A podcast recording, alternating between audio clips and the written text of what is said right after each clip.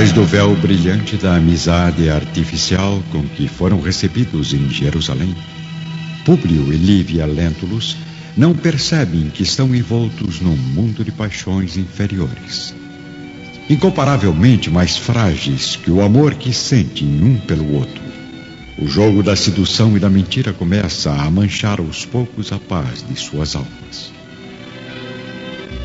Embarcando de espírito confiante e ingênuo, o casal inseparável não enxerga o caminho escuro e doloroso das provações que a nova cidade oculta. Em noite de lua cheia e estrelas infinitas, encontramos Públio e Lívia e o governador Pilatos na varanda do palácio dos Lentulus. Sinceramente, senador, me sinto envergonhado por ainda não ter organizado uma recepção à altura de seu prestígio. Mas o que é isso, governador? Somente sua visita ao meu lar já representa uma glória incomparável. Não é necessário se preocupar com tais formalidades. O que a senhora acha? Não concorda comigo que seu marido merece um banquete especial? Eu não sei dizer. Quanta modéstia, meus amigos. Caro Públio, saiba que não apenas você, mas também sua maravilhosa esposa merecem uma festa em meu palácio. E se me permitirem, esta será exatamente daqui a duas noites. Mas, é, Prepare governador... suas vestes de gala, senador. E quanto à senhora, permita-me o atrevimento. Compareça apenas com a sua simplicidade de espírito incomparável. Não há beleza mais perfeita que de uma mulher pura e fiel. Lívia absorve as palavras de Pilatos, sentindo o sabor venenoso escondido por trás delas. O governador deixa o casal sozinho na varanda a contemplar a noite estrelada de Jerusalém. Amada Lívia, creio que nunca senti tanta felicidade e orgulho em minha vida. Você merece muito mais que homenagens políticas, meu marido. Saiba que meu respeito e fidelidade a você são infinitos. Lívia, Jamais trairei sua honra, meu amor. Jamais. Públio fica surpreso com a declaração calorosa e angustiada de Lívia, mas não diz nada. Apenas abraça a esposa, acolhendo a mulher que ama em seu ombro, de homem feliz e realizado. Bem longe das intrigas da Palestina, vamos agora voltar os olhos a Roma. Na manhã ensolarada da capital do império, vemos Plínio e seu escravo Saul de Gioras comemorando a vitória numa importante corrida de bigas. Pelos deuses! Nunca alcancei tanta velocidade! O que você fez em minha biga, escravo? Apenas troquei as antigas rodas por outras mais leves, construídas para serem mais velozes, sem perderem a estabilidade. Vejo que o judeu entende do assunto. Como é mesmo o seu nome? Saul, a seu dispor. Você tem que me prometer uma coisa, escravo. Jamais revele o segredo das rodas mais leves a nenhum adversário. Está bem? Como quiser. Muito bem. Acho que estamos começando a nos entender. Saul observa Plínio Severus partir com sua biga vencedora. E ali mesmo, longe de casa e do carinho familiar, sente que encontrou o primeiro amigo após tanto sofrimento. Um amigo que nem sonha. Está bem próximo do homem que o condenou. De volta a Jerusalém, na noite combinada, o grande salão do Palácio Imperial recebe os convidados para o nobre jantar. Públio, Lívia, Sálvio, Fúvia, Pôncio e Cláudia Pilatos trocam cumprimentos e elogios pomposos. Cláudia acolhe os amigos com seu sorriso bondoso e verdadeiro. Lívia, no entanto, está batida em seu traje simples e recatado, trazendo consigo, mesmo contra a vontade do marido, a pequena enferma Flávia, que apresenta visíveis sinais de melhora. Que os deuses sejam louvados, Lívia. Sua menina está com uma aparência bem mais saudável. Eu tô com fome. Tenha modos, minha filha. Desculpe, senhora.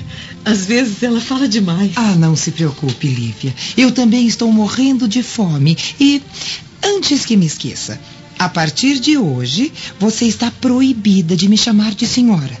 Meu nome é Cláudia. Estamos combinadas. Lívia encontra em Cláudia Pilatos a única alma sensível do novo círculo de amizades. Porém, olhando ao redor, fica impressionada com a solenidade a se desdobrar nos mais altos requintes de etiqueta, costumes de um meio do qual seu coração sempre havia se afastado. Comam e bebam à vontade, meus amigos. Temos fartura aqui para alimentar uma festa de sete noites. O jantar ocorre em condições especiais, seguindo a tradição mais rigorosa e elegante da corte. Numerosos grupos de escravos se movimentam em todas as direções. Um número infinitamente maior de serviçais para um reduzido grupo de convidados. Mas assim é o costume. E quanto mais ostentação e desperdício, mais prazer tem o governador em exibir sua riqueza. Sirva-se, Lívia. Mandei buscar leitões em Roma, especialmente para satisfazer seu gosto apurado. Lívia nega com a cabeça, preferindo seguir à risca a tradição e não comer nada antes do governador. Depois dos pratos preparados, Chegam os apresentadores e recitam os nomes de cada convidado, enquanto os servos trazem as bandejas dispostas em perfeita harmonia. Os convivas se acomodam nos assentos forrados de cetim e pétalas de rosas. As carnes são trazidas em pratos de ouro, os pães em travessa de prata. Escravos provadores certificam o paladar de cada alimento a fim de serem servidos com total confiança. Os copeiros servem um vinho raro, repleto de aromas em taças adornadas com pedras preciosas, enquanto outros servos oferecem em jarras de prata a água morna ou fria, ao gosto de cada um. Próximo aos assentos onde cada um se acomoda lentamente, permanecem escravos jovens, bem vestidos, ostentando belos turbantes, cada um com sua função previamente definida. Alguns agitam nas mãos ramos de plantas que afugentam as moscas, enquanto outros, curvados aos pés dos convidados, limpam discretamente as migalhas e os pedaços de alimentos que porventura caem de suas bocas. Lívia e Públio Lentulus ficam sem palavras diante de tanta fartura e ostentação. Os demais, já acostumados a todo este ritual, apenas satisfazem sua gula comendo e bebendo à vontade, por serem os protagonistas de um privilégio restrito ao poder imperial. Após o jantar, centenas de tochas iluminam o salão ao som de suaves sinfonias. Servos vistosos e sensuais realizam coreografias provocantes, luxuriosas, exaltando os senhores, acariciando seus instintos com uma arte extravagante e ardente. Pilatos, no auge de sua excitação, grita aos servos: Que venham os gladiadores! Eu quero ver sangue! Lívia, notando que a pequena Flávia já está impressionada com o espetáculo erótico e lascivo, pede a Pilatos reservadamente. Pelos deuses, governador, os gladiadores não. Minha filhinha não merece testemunhar tanta atrocidade. Pôncio, tocado pelas palavras sensíveis da voz de sua nova presa, responde a ela sem que os outros convidados percebam. Por você eu faço qualquer coisa. Só por você. Lívia não consegue esconder o constrangimento ao notar que Fúvia a encara de longe, diretamente nos olhos, angustiados. O clima só é quebrado com a chegada de mais um convidado. O chefe da Guarda Imperial, Sulpício Tarquinius. Boa noite, governador. Boa noite a todos. Desculpem o atraso. Peça desculpas ao seu estômago, Sulpício, que vai ficar vazio esta noite. O jantar já foi servido há horas. E agora, meus amigos, que tal nos dirigirmos ao terraço, sentir a brisa refrescante dessa noite, que só me traz uma coisa à cabeça: o amor. Esta última palavra Pilatos dirige especialmente a Lívia, que no momento deseja apenas desaparecer daquele lugar repleto de pecado. A noite é clara em Jerusalém. Belas escravas dançam ao ritmo envolvente da música oriental, o estilo predileto do governador. Públio se aproxima de Pilatos com a felicidade estampada na face. Nunca imaginei viver na Palestina uma noite tão nobre como esta, governador Pilatos. Aqui tenho a satisfação de recordar o ambiente e a vida inesquecíveis de Roma, onde guardo amigos e lembranças maravilhosas. Obrigado por sua generosidade. Senador Públio, esta casa é sua, pode acreditar. Não sei se estou sendo inconveniente, mas Cláudia e eu agradeceríamos aos deuses se nos proporcionasse a alegria de se hospedar aqui com seus familiares. Eu posso estar enganado, mas creio que a residência em que está morando não oferece o necessário conforto. E aqui, como pode ver, há espaço e luxo suficientes para abrigar sua esposa e filhos. Os demais convidados se aproximam de Pilatos e Públio, a fim de ouvirem a resposta do senador. Mas Salvio Lentulus se antecipa ao sobrinho. Infelizmente, terei que discordar do governador. O palácio que ofereceu meu sobrinho e a sua família tem o conforto suficiente para abrigá-los o tempo que for necessário. Não é verdade, minha querida? Fúvia, surpresa e assustada com a pergunta repentina do marido, sai mais uma vez pela tangente no seu jogo de cinismo e falsa aparência. Eu concordo plenamente, Salvio. É, meu sobrinho e Lívia são os nossos hóspedes efetivos. Além disso, não podemos esquecer que o objetivo de sua viagem se prende à saúde da pobre Flavinha, motivo de todos os nossos cuidados e preocupações atuais. É, sem dúvida, nós não podemos impedir qualquer recurso a favor da pequena enferma. Mas a serpente acaba provando o gosto do próprio veneno. Fúvia olha para trás e nota Flavinha sentada num banco de mármore, bem próxima do grupo. Ah, aliás, é, essa menina não pode ficar em contato com, é, com pessoas saudáveis como nós. A sua pele dilacerada e repugnante é, é uma ameaça ao vigor dos nossos filhos.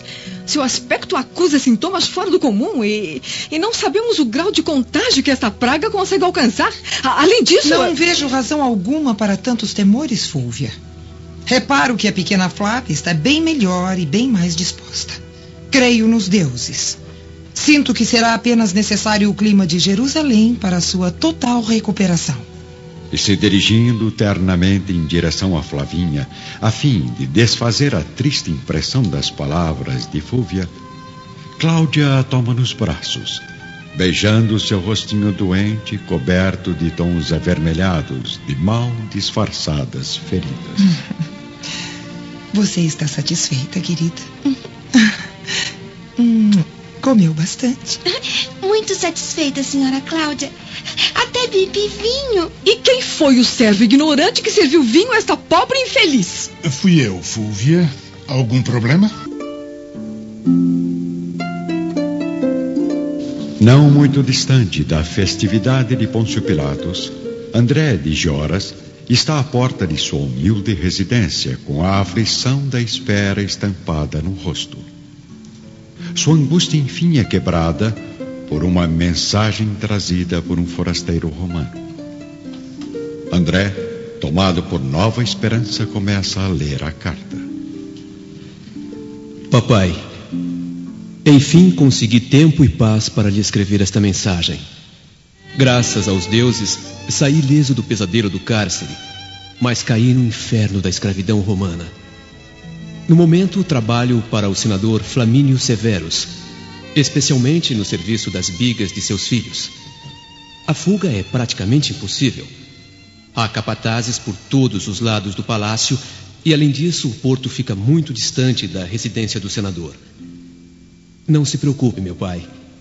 Por maior que seja a minha saudade, sinto que encontrei aqui almas bondosas e amigas, bem diferentes do homem que destruiu o meu destino e do qual, sem dúvida, ainda hei de me vingar. Até breve, papai. E por favor, não tente vir me buscar. É muito arriscado. Mando notícias em breve. Seu filho, Saúl de Jonas. Meu Saúl está vivo! Está vivo!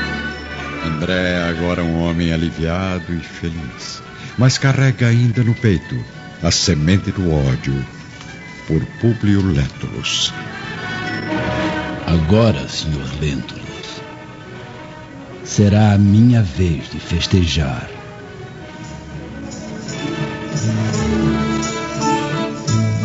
De volta à reunião no Palácio de Pilatos, o assunto ainda é a saúde da pequena Flávia. Pois é, meus amigos. Como sabem, a saúde da minha pobre filhinha é o motivo principal de nossa viagem à Palestina. Creio que o clima de Jerusalém tem feito muito bem a ela, embora acredite mais ainda que o ar puríssimo do interior seja melhor para sua total recuperação. Por isso, examino atualmente a possibilidade de transportar minha família para a região mais calma e natural, a fim de acelerar a cura de Flavinha. Muito bem. Como todos sabem, assunto de clima, eu sou um profundo conhecedor. Ah. Já faz seis anos que vivo na Palestina e tive a oportunidade de conhecer quase todas as regiões provincianas e vizinhas. Sem dúvida, a Galileia está em primeiro lugar na lista de recantos que indicaria a sua família, Publio.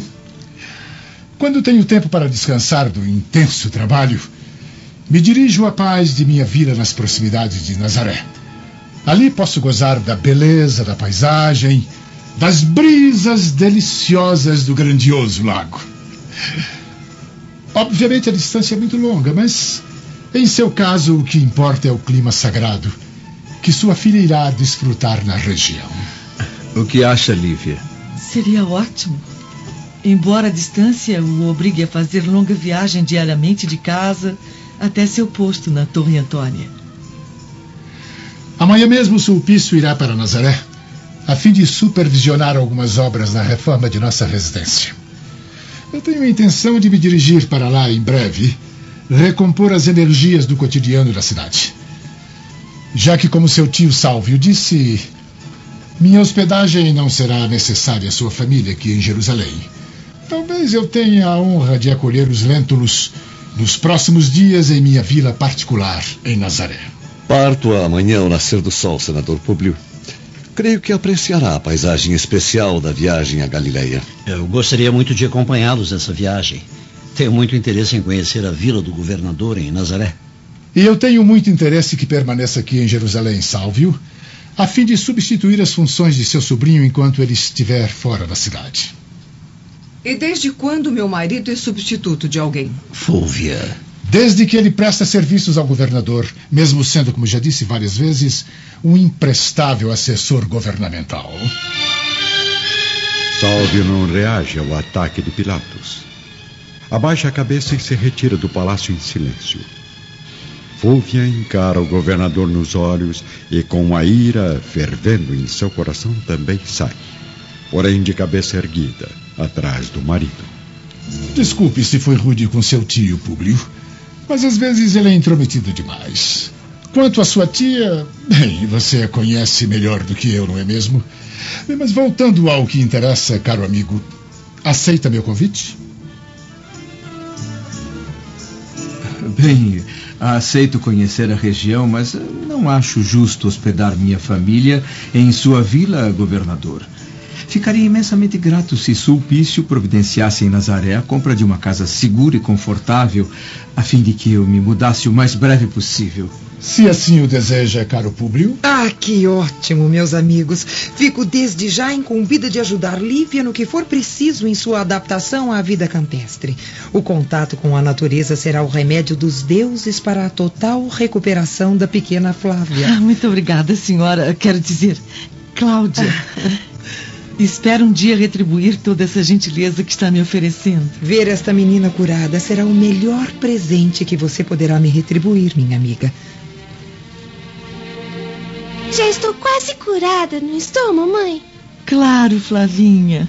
E vai ficar ainda melhor. Quanta delicadeza. Quanto carinho e bondade pode existir dentro de uma só alma. Públio, você tem uma mulher de ouro. E uma filhinha que vai crescer e ser bonita como a mãe. bonita como a mãe, eu duvido.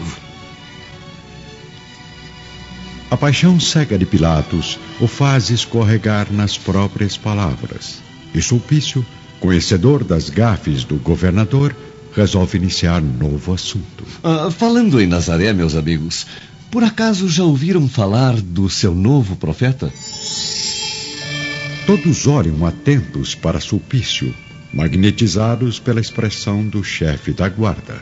Sim, Nazaré possui agora um profeta que vem realizando inacreditáveis milagres. Bem próximo dali, Vemos Sálvio e Fúvia discutirem no salão de seu palácio. Mas você não passa de um parasita, Sálvio. Um covarde que aceita todas as ofensas de Pôncio. Pôncio? Mais respeito, mulher. Governador Pilatos não deve ser tratado com tanta intimidade, nem quando não está presente. É por isso que você não sobe de posto. Fica sempre em segundo plano na política imperial. Respeita até a sombra de Pilatos. Jamais discordou de qualquer decisão dele. Até hoje eu não sei como ainda não foi demitido por causa de minha tradição, Fúvia. Meu sobrenome fala mais alto que qualquer sistema ou governante. Trate de honrá-lo, pois é a única coisa que nos resta. Pilatos e os demais convidados continuam surpresos com as palavras de Sulpício a respeito do novo profeta. Está louco, Sulpício. Todos aqui estão convictos de que a cada dia Nasce um novo profeta entre aqueles judeus miseráveis. Sim, governador. Mas este homem tem algo de muito especial. Uma força inexplicável que atrai multidões a cada sermão. Multidões? Ah, isso começa a me preocupar. Não há razão para preocupações, caro Públio. Você sabe que no grande templo todos os doutores da lei se consideram donos da verdade, conduzidos pelos poderes divinos. Pobres judeus ignorantes. Mas tal profeta não se considera dono da verdade, nem doutor da lei. Ele é bem diferente dos judeus do templo. Mas por acaso você acredita nesse impostor? Não me diga que já se converteu a essa nova fé dos pobres ignorantes. É claro que não, governador Pilatos. Eu tenho absoluta certeza de que isso tudo não passa de fanatismo e insanidade desse povo miserável. Pobres almas procurando a esperança até onde ela parece não existir. Eu também fico sensibilizado com tais criaturas, cara Lívia. No entanto, não devemos nos envolver em crenças tão estúpidas que brotam das mentes populares. Vamos crer apenas em nossos antepassados, pois é neles que se encontra nossa salvação. Não concorda comigo? Concordo em parte, governador porque acredito que todos têm o direito de ter fé naquilo que lhes traga saúde e paz, independente de posição social ou tradições familiares. Lívia, não se deve discordar das palavras sábias de um governante. Ah, desculpe se minha esposa foi dura demais em suas convicções, governador Pilatos. Não, não se desculpe pela franqueza e sensibilidade de sua esposa, Públio saiba que eu concordo plenamente com ela. Ah, essas mulheres estão cada vez mais radicais. No entanto, não posso deixar de apreciar a beleza e a profundidade dos pensamentos desta mulher, tão sincera e humana, que é a esposa do meu amigo Públio. Pensamentos profundos produziam as palavras que ouvi há alguns dias, proferidas por um galileu ainda jovem em Cafarnaum. Uma multidão se acomodou ao redor de uma praça para ouvir a mensagem deste homem. Todos ali, sem exceção, estavam extasiados de emoção com sua personalidade marcante. Eu também não resisti. Uma força misteriosa me obrigou a sentar e a mergulhar minha mente em suas palavras.